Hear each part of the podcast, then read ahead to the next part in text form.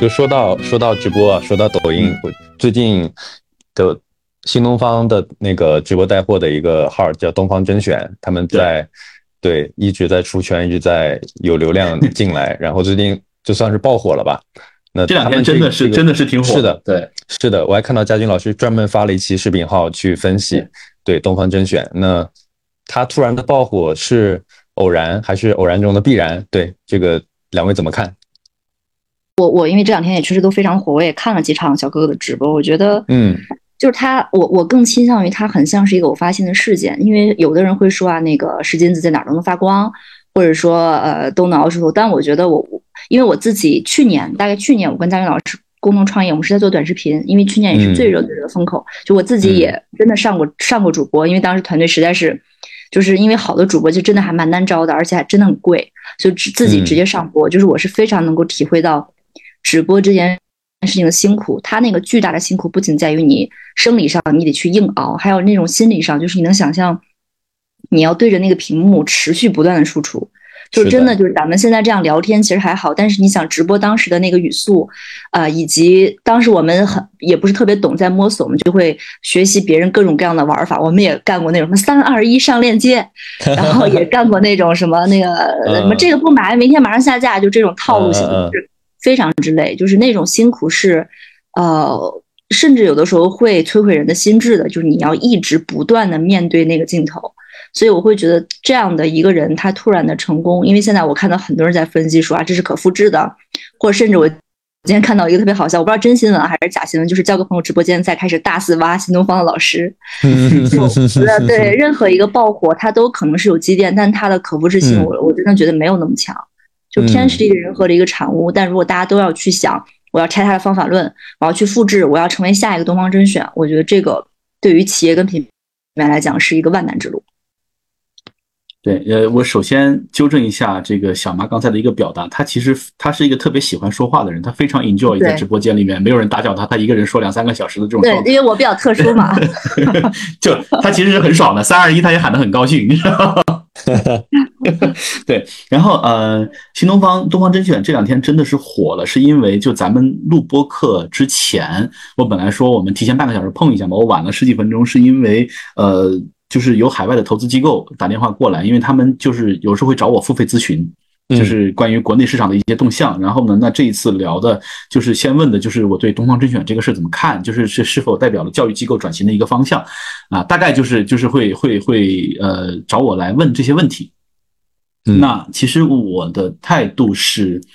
嗯，我们看到能把直播间干出来的啊，基本上就只有两个团两种团队能把直播间干出来，一种呢就是家里有矿不差钱的。啊，就是他确实是能够找最好的团队，然后呢找最好的主播，然后呢不停的这个往直播间咣咣砸流量，对吧？对，然后呢谈最好的这个谈最好的这个商务合同，拿最好的货等等等等啊，这种形式。你看这两天我在各种群里面都有问谁认识东方甄选直播间，就就想让他们带货嘛。对，呃，然后呢，嗯，就是就是就是新东方的这种。态势就是第一，新东方本身是有钱的，他是家里有矿的。虽然他这个主营业务受到重创，但是他毕竟踩了这么多次风口了，对吧？啊，所以其实它的整体的底子还是蛮厚的，这个我们心里是知道的啊。就是我刚才跟 Jack 也聊了一下，就是但这个涉及到对方的业务，我们就不细说。嗯，第一，他家里有矿；第二呢，他走投无路，他家里再有矿，他也是坐吃山空。就是就是我一定要趟出一条血路来，否则。对，我觉得对俞敏洪校长来讲，那我就不干了，对吧？我退休做个富家翁多好呢！我之所以还挣扎，我就是想给团队找一套出路嘛，对吧？嗯，那其实你看那个 GQ 今天的头条采访那个呃那个那个那个主播董什么董老师叫董宇辉，宇辉对，采访董宇辉，董宇辉就说，我因为他原来是新东方高中教研组的组长啊，今天晚上我们视频号的直播间，我请的嘉宾是原来新东方 VIP 体系的创始人。啊哦，对，今今天晚上我们的直播间八点哈，对，但这个那我那我今天这个播客一定要在八点之前发出去。对对对对对，播客可能不赶趟，但是没关系啊，就是 赶趟赶趟。董董董宇辉之前是带了几十个人的 team 的，他就在 GQ 的那个采访里面，他在讲，他说其实对我来讲，可能存款够生活了，我就会重新回去教书，对吧？我去乡下教书也行。但是他说我有的时候会想，就是那些人他们还有有没有可能会回来？就是他原来新东方那些同事嘛。就是你看，这是我是觉得，嗯，家里有矿，家走投无路，所以呢，我觉得这个是偶然里面的必然，他一定会趟出某一条路来啊。嗯，对，呃，第二个是什么呢？第二个你想哈，就是董宇辉还是董宇辉，半年前的董宇辉也是董宇辉。啊，嗯，就是就是以新东方这样的人员配置，他他这些老师，他最后留下来的老师都是他的骨干啊。你像今天晚上我直播间那个小姐姐俞敏洪，当时就是碰到问题之后，第一时间就想就是把他邀请回去，来就是把他最用的最得力的人召集回去，来趟这条新路啊。嗯，那你会发现，就是除了董老师，还有一个很好看的那个美女小姐姐，对吧？我我昨天还看了一条她的视频，她说我前面半年播的时候，呃，直播间。要么就没有人，要么就一个人，要么两个人，两个人就是他爸妈，就一个人就是他妈，就就进来跟他聊聊天，说姑娘你吃饭了没啊？真的是 就这样的啊，就是这样的人员配置，新东方这样的商务能力，新东方这样的资金储备，他在直播间里面放这么高素质的老师，嗯，加上俞敏洪校长的个人影响力，他是有他是一个有影响力的公众人物啊，然后呢？就是全力倾注到这个直播间，当然他们有一点我觉得非常好，他们还是就是他们最早定下来一个策略叫不投流，就是他的直播间是不花钱买流量的啊。对他虽然有钱，但他不投流，就是嗯，但是你看新东方绝对我觉得是顶配团队了吧？就他这样的主播扔到这个直播间里面，肯定是对吧？原则上来讲是不划算的。去年我们自己做直播做了一半停了，就是我们发现我们那个 team 也是平均研究生学历，那嗯，我们拿这帮孩子来做直播，你不开玩笑吗？对吧？初中生就够了，对吧？你看新东方可能更高配啊，可能更高配。嗯，所以呢，那这里面就你就会发现，这样的团队干半年才看到曙光。如果你是一个二三流的队伍，老板对这个事儿把这个事儿的优先级放在第三、第四啊，你希望把直播干起来，我觉得就哎洗洗睡吧，兄弟们。对对，别想啊，是的。是的，上次就那个宇辉他在直播的时候，就他火之前，我刚好在刷抖音，我当时在洗手间，我就刚准备洗手，然后他在直播，他讲就是讲诗，讲人为什么活在这个世界上，他他在卖牛排，啊牛排送一个锅，啊通过牛排，通过大理石那个纹理，讲到了人生，啊讲到了哲学，讲到了人为什么在这个世界上。然后讲的非常头头是道。当时我进去的时候一万人，然后冲到了三万人，一直在看，我手都忘了洗。就是确实会让人这个有一些留存。对我们刚开始之前还在讲留存这件事情，就会让人的这个在直播间的停留时长会增加。然后最近看他的这个直播带货的数据也是起来了，然后他的股价也应声上涨。但是这个说他出圈，说他这个这这这这个。模式可可不可持续？我们还是要理性的来看。那现在是不是在大家在夸奖他的时候，是不是应该更理性的去看他是不是有点有点早，或者说再看他跑一段时间再看，就他这个模式是不是对可以持续？因为现在你看，诶，有六幺八马上来了，然后这个淘系的两大主播都没没有什么声音。对，大家处在一个流量的真空期，那大家需要一些新的面孔来补充自己的新鲜感。那现在抖音的这个头部主播就那么些啊，他们的直播的风格话术都是那些，那也需要一些新面孔，他们刚好出来了。对，那嘉云老师，您您看这个这个出出圈，他们是否已经出圈了？呃，之之后是不是可以持续这种模式？对，或者您有什么其他的看法？嗯，我觉得出圈它是毫无疑问的已经出圈了，但是你说，嗯，就是抖音平台这么多年，呃，就是你没有见过能长红的主播或者是直播间啊，就流量的特征就是这样的，就是公众的注意力它就是这么一个趋势，就是新东方。当然，就是就是我们看到，呃，大家其实对这帮优秀的年轻人，就新东方的这帮老师们，其实俞敏洪校长，大家虽然尊重他，但是作为一个早就财富自由的一个老帮菜，对吧？你再挣扎、再努力、再奋斗，就是你激不起我的共情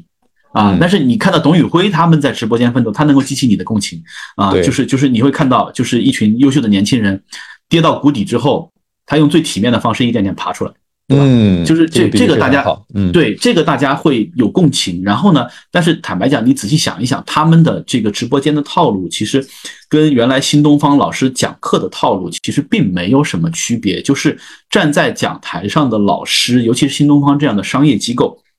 它本身它的课程体系就是设计过的，他们有他们课程内容的黄金结构啊，嗯就是百分之三十的知识教学，然后呢百分之三十的这个世界百科，百分之三十的谈天说地，加百分之十的幽默金句，这是新东方老师讲课的黄金公式。所以他嗯其实是有话术的，他这个话术是他在教课的过程中这么多年磨练出来的。为什么罗永浩老师出口成章？因为他是新东方最优秀的老师，曾经，你知道吧？对，所以所以就是，嗯、你现在看到的，你看董老师他的出口成章，比如说当你翻开书本的时候，阿拉斯加的鳕鱼正在跃出水面，等等等等，这都是话术啊，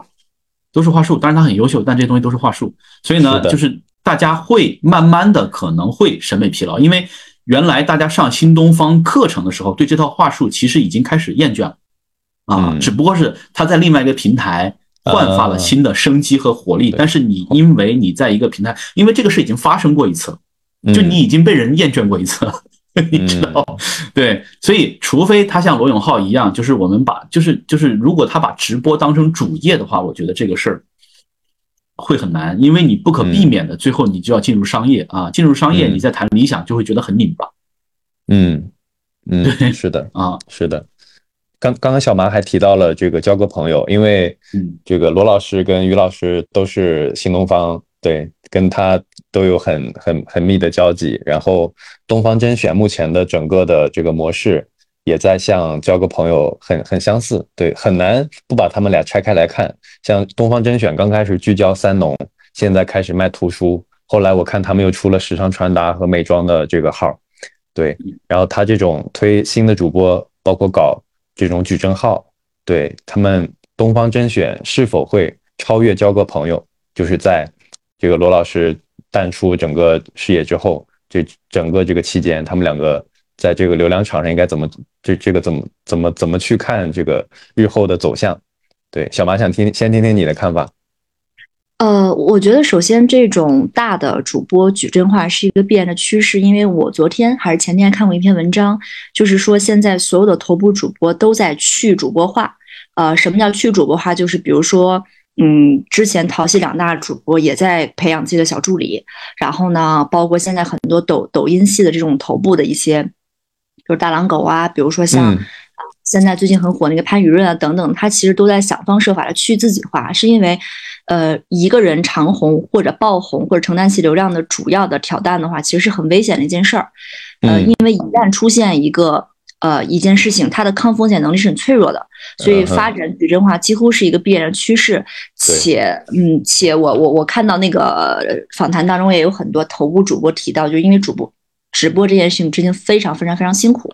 所以很多大的主播他是没有办法以以肉身的强度来对抗流量的无情。就是你可能今天不播了，可能抖音就觉得说好，那我今天就没有办法给你灌流量了，因为我们是眼睁睁的，因为去年我们在做直播的时候是眼睁睁的看到很多人的直播间是肉眼可见被流量喂起来的，几乎就是一夜之间，包括很多艺人。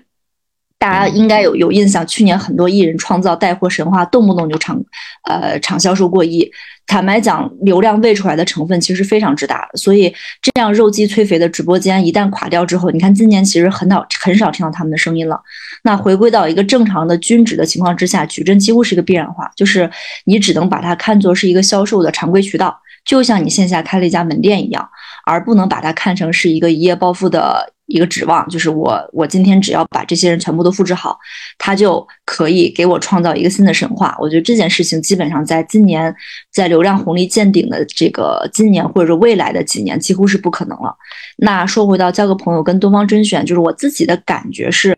因为我们在行业里面听到很多人对交个朋友评价，有的人是大力称赞，但也有的团队说其实他们做的并不专业。如果没有背后官方的流量支持，他们其实是做不到现在这个数据的。就这个我没有深入他们团队，我也是不做评价。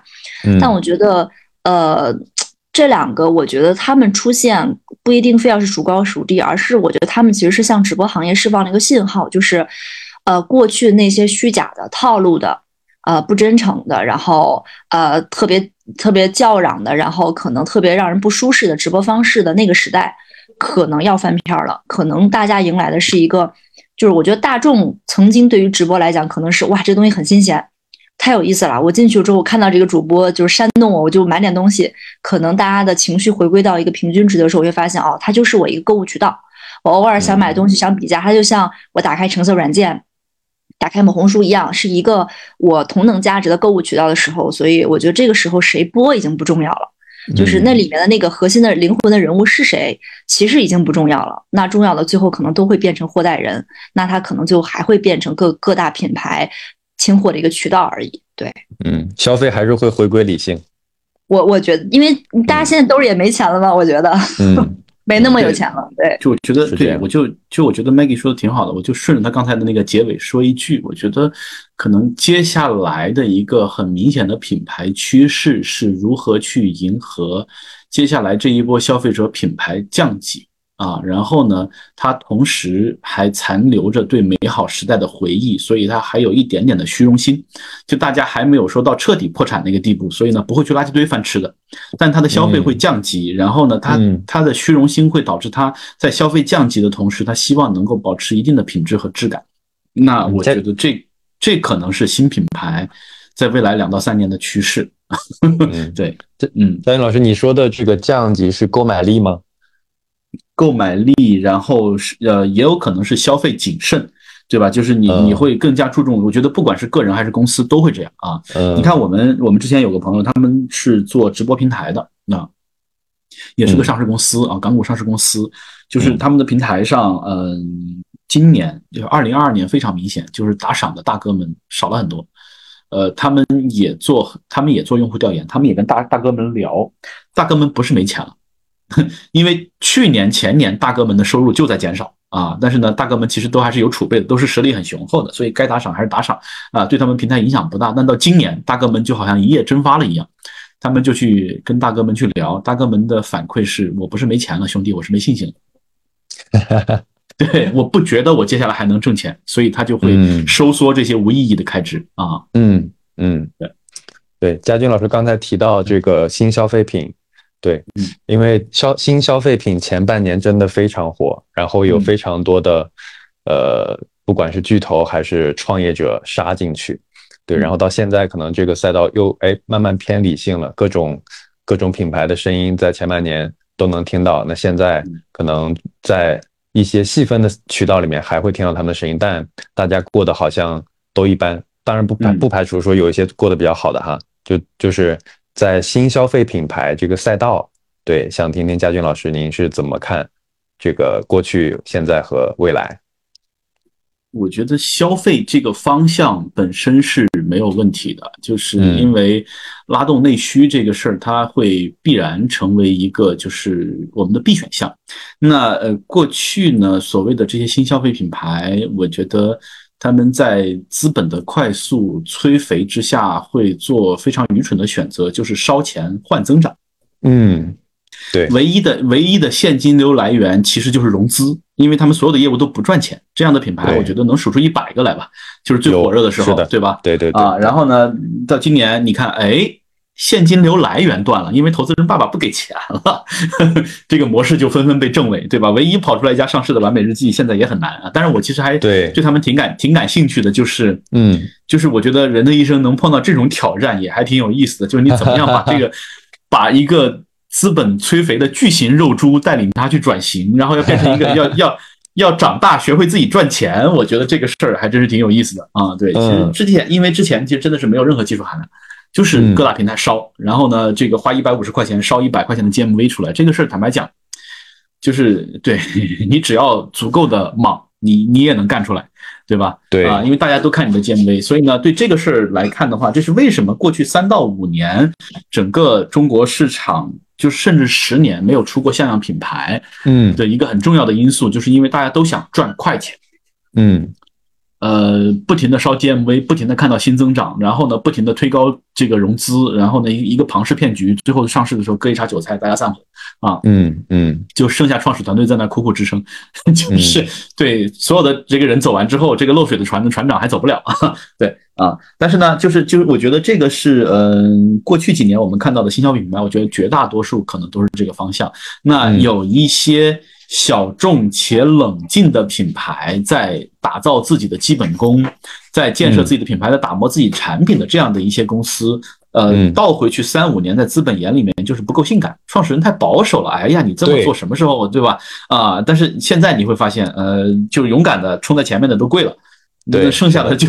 就是这些扎扎实实做品牌和做产品的选手，我觉得他们是有机会的啊，他们是有机会的。嗯嗯嗯就是这是一个。第二个呢，是我觉得就是还是全国统一大市场这个事情。全国统一大市场意味着什么呢？意味着过去我们所谓的关注的消费市场，其实就是北上广深，对吧？成都、杭州、长沙、武汉、南京这一圈一二线城市。对，一二线城市的人口数量大概就是二点二点零几个亿吧，就二点几个亿啊。那中国人口有十四亿，嗯那那在县域经济里面，一千四百个县城里面生活着八亿人啊，然后呢，这八亿人里面大概有六亿人就是就是月收入是一千块钱啊。嗯那这些人原来是因为经济发展不均衡、不这个不平均，大家看着北上广深杭，对吧？但是呢，这一轮疫情，北上广深杭是重挫，就是就是这个这些城市里面的消费者都没钱了。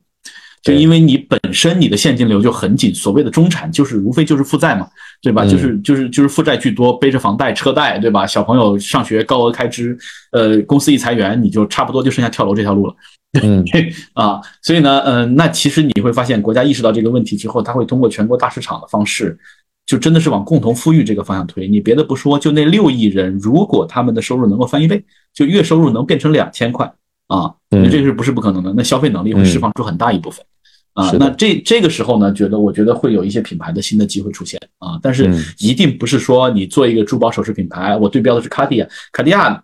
就 它的用户人群就那么多，因为我们原来你看小麻在梵克雅宝，在宝格丽，对吧？就奢侈品牌嗯。是是广告行业里面很小的客户，因为他们规模小，对。什么玛莎拉蒂呀、什么兰博基尼呀、就没有什么市场费用，跟大众跟 B B B B A 没法比，对对啊，它只是客单价高，然后呢，可能利润率会高，大概就是这样啊，所以我会觉得就是。呃，我们其实前一段时间我们得出一个我们觉得还蛮珍贵的结论，叫品质适用性。嗯品质适用型的消费品啊，会会在未来的一段时间，我们觉得会占据主流。嗯嗯，品质适用型，小米算吗？小米算，小米算，嗯但是小米其实在在在在低价这条路上，它已经走到头了，它现在必须得高端化啊，必须得高端化。对嗯嗯，高端化。我我前段时间那个 冲动消费了一个小米的电动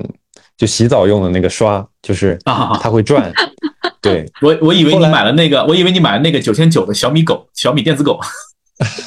啊，那个我们打算众筹一个，众筹一个，对，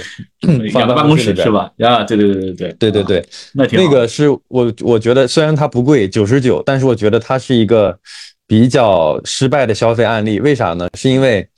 它虽然头会转，但是呢，它不是在你的皮肤上转，是你的皮肤会跟着，就是这个刷子会跟着皮肤转。就是我本来想让它在我的皮肤上转，结果我的手在跟着刷子转，在转。对 OK，它不是头转是吧？嗯对它，对它在空气中它哎转挺好，但是你放在皮肤上面，那个手就会跟着那个头转，那个头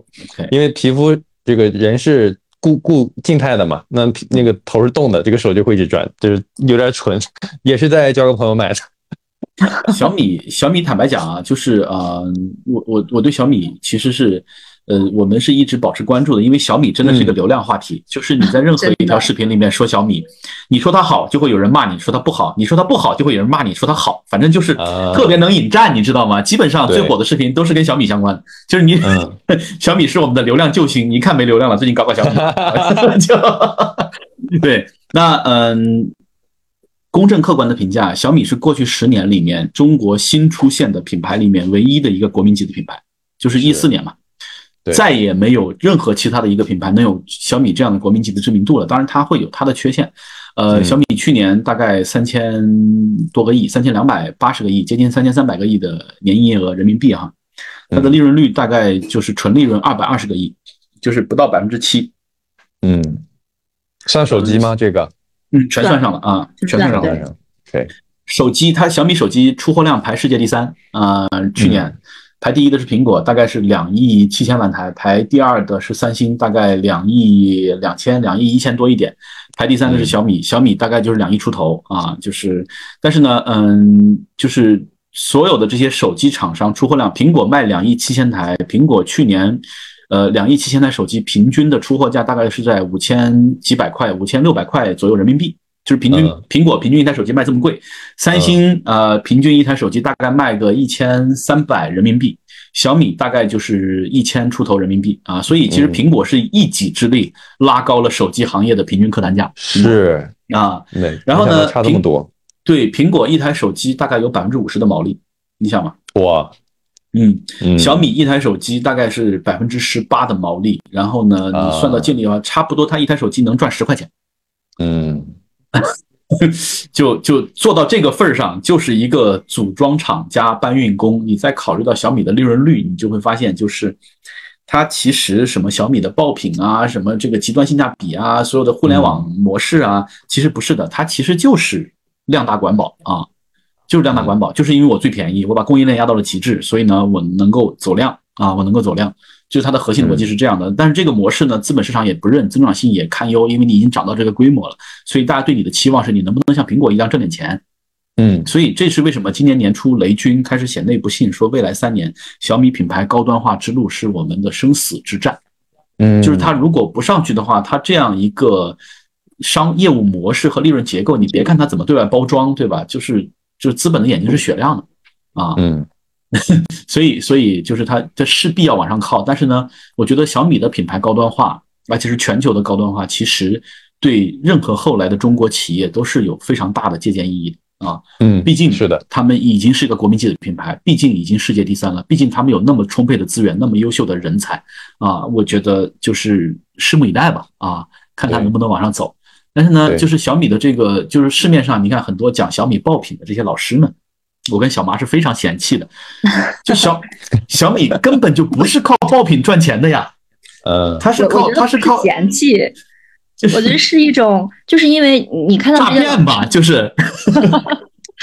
因为他们在跟客户，因为我们接触过非常多的供应链的客户，因为我们去年跑了非常多的供应链，因为这些供应链的老板其实从从他白手起家到他现在的这个事，他其实是很艰难的，因为这是供应链是一门非常辛苦，脏活累活都得干。然后呢，突然有个老师告诉你说，好，你你得打爆品，你怎么打爆品呢？你要做到极致的性价比，你得有一款产品，你要贴着去打，你要打爆这个市场。但坦白讲，这样的事情其实对他整个生意逻辑都是有颠覆的，就是他虽然这个品可能爆了。最后算下来可能是一地鸡毛，就是嗯你你没有理你没有理解你最终对，赶紧老师因为祖因为因为祖师爷都不赚钱啊，你 就是所有讲爆品的老师都是小米出去的，你想，嗯 对，祖师爷自己都不赚钱，你们这帮徒子徒孙，你还想赚钱？而且你看小米小米的供应链成本，它能压到什么？它能压到什么程度？它一年三千万的呃三千个亿的销售额，很多嗯学爆品的老板们一年五千万的营业额，一年一个亿的营业额，你去跟供应链谈，供应链都不稀搭理你，你做什么爆品？对吧？啊、就反正就是就是我们觉得还呃这个事儿怎么讲呢？就还是蛮有挑战的，蛮有挑战的。我们是希望小米能够，因为当你走极致性价比的时候，嗯，就是你看啊，就是极致的利润一定是来自于极致的产品，就你的产品是是傲视群雄的。啊，那小米的产品肯定不是，就像你说的那种，对吧？因为它它性价比嘛，就极致极致的利润是来自于极致产品。那那那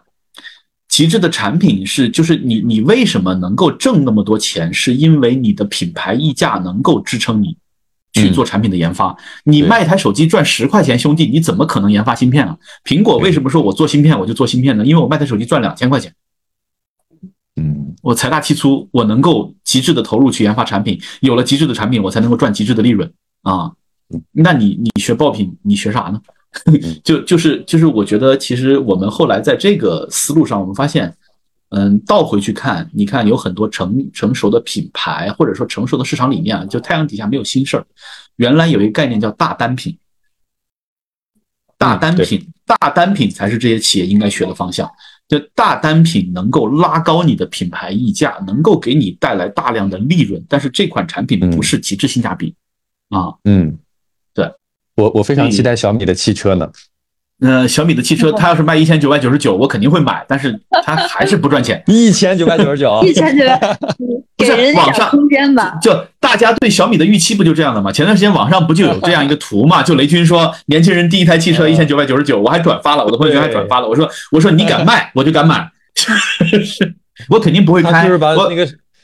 我肯定会把它电机偷了改成汽车的。不，它可能是可能是个壳吧，但我觉得其实也蛮好的。就是你要是一千九百九十九，你弄那么大一壳，我肯定会把里面的电池什么拆掉，因为我觉得不安全。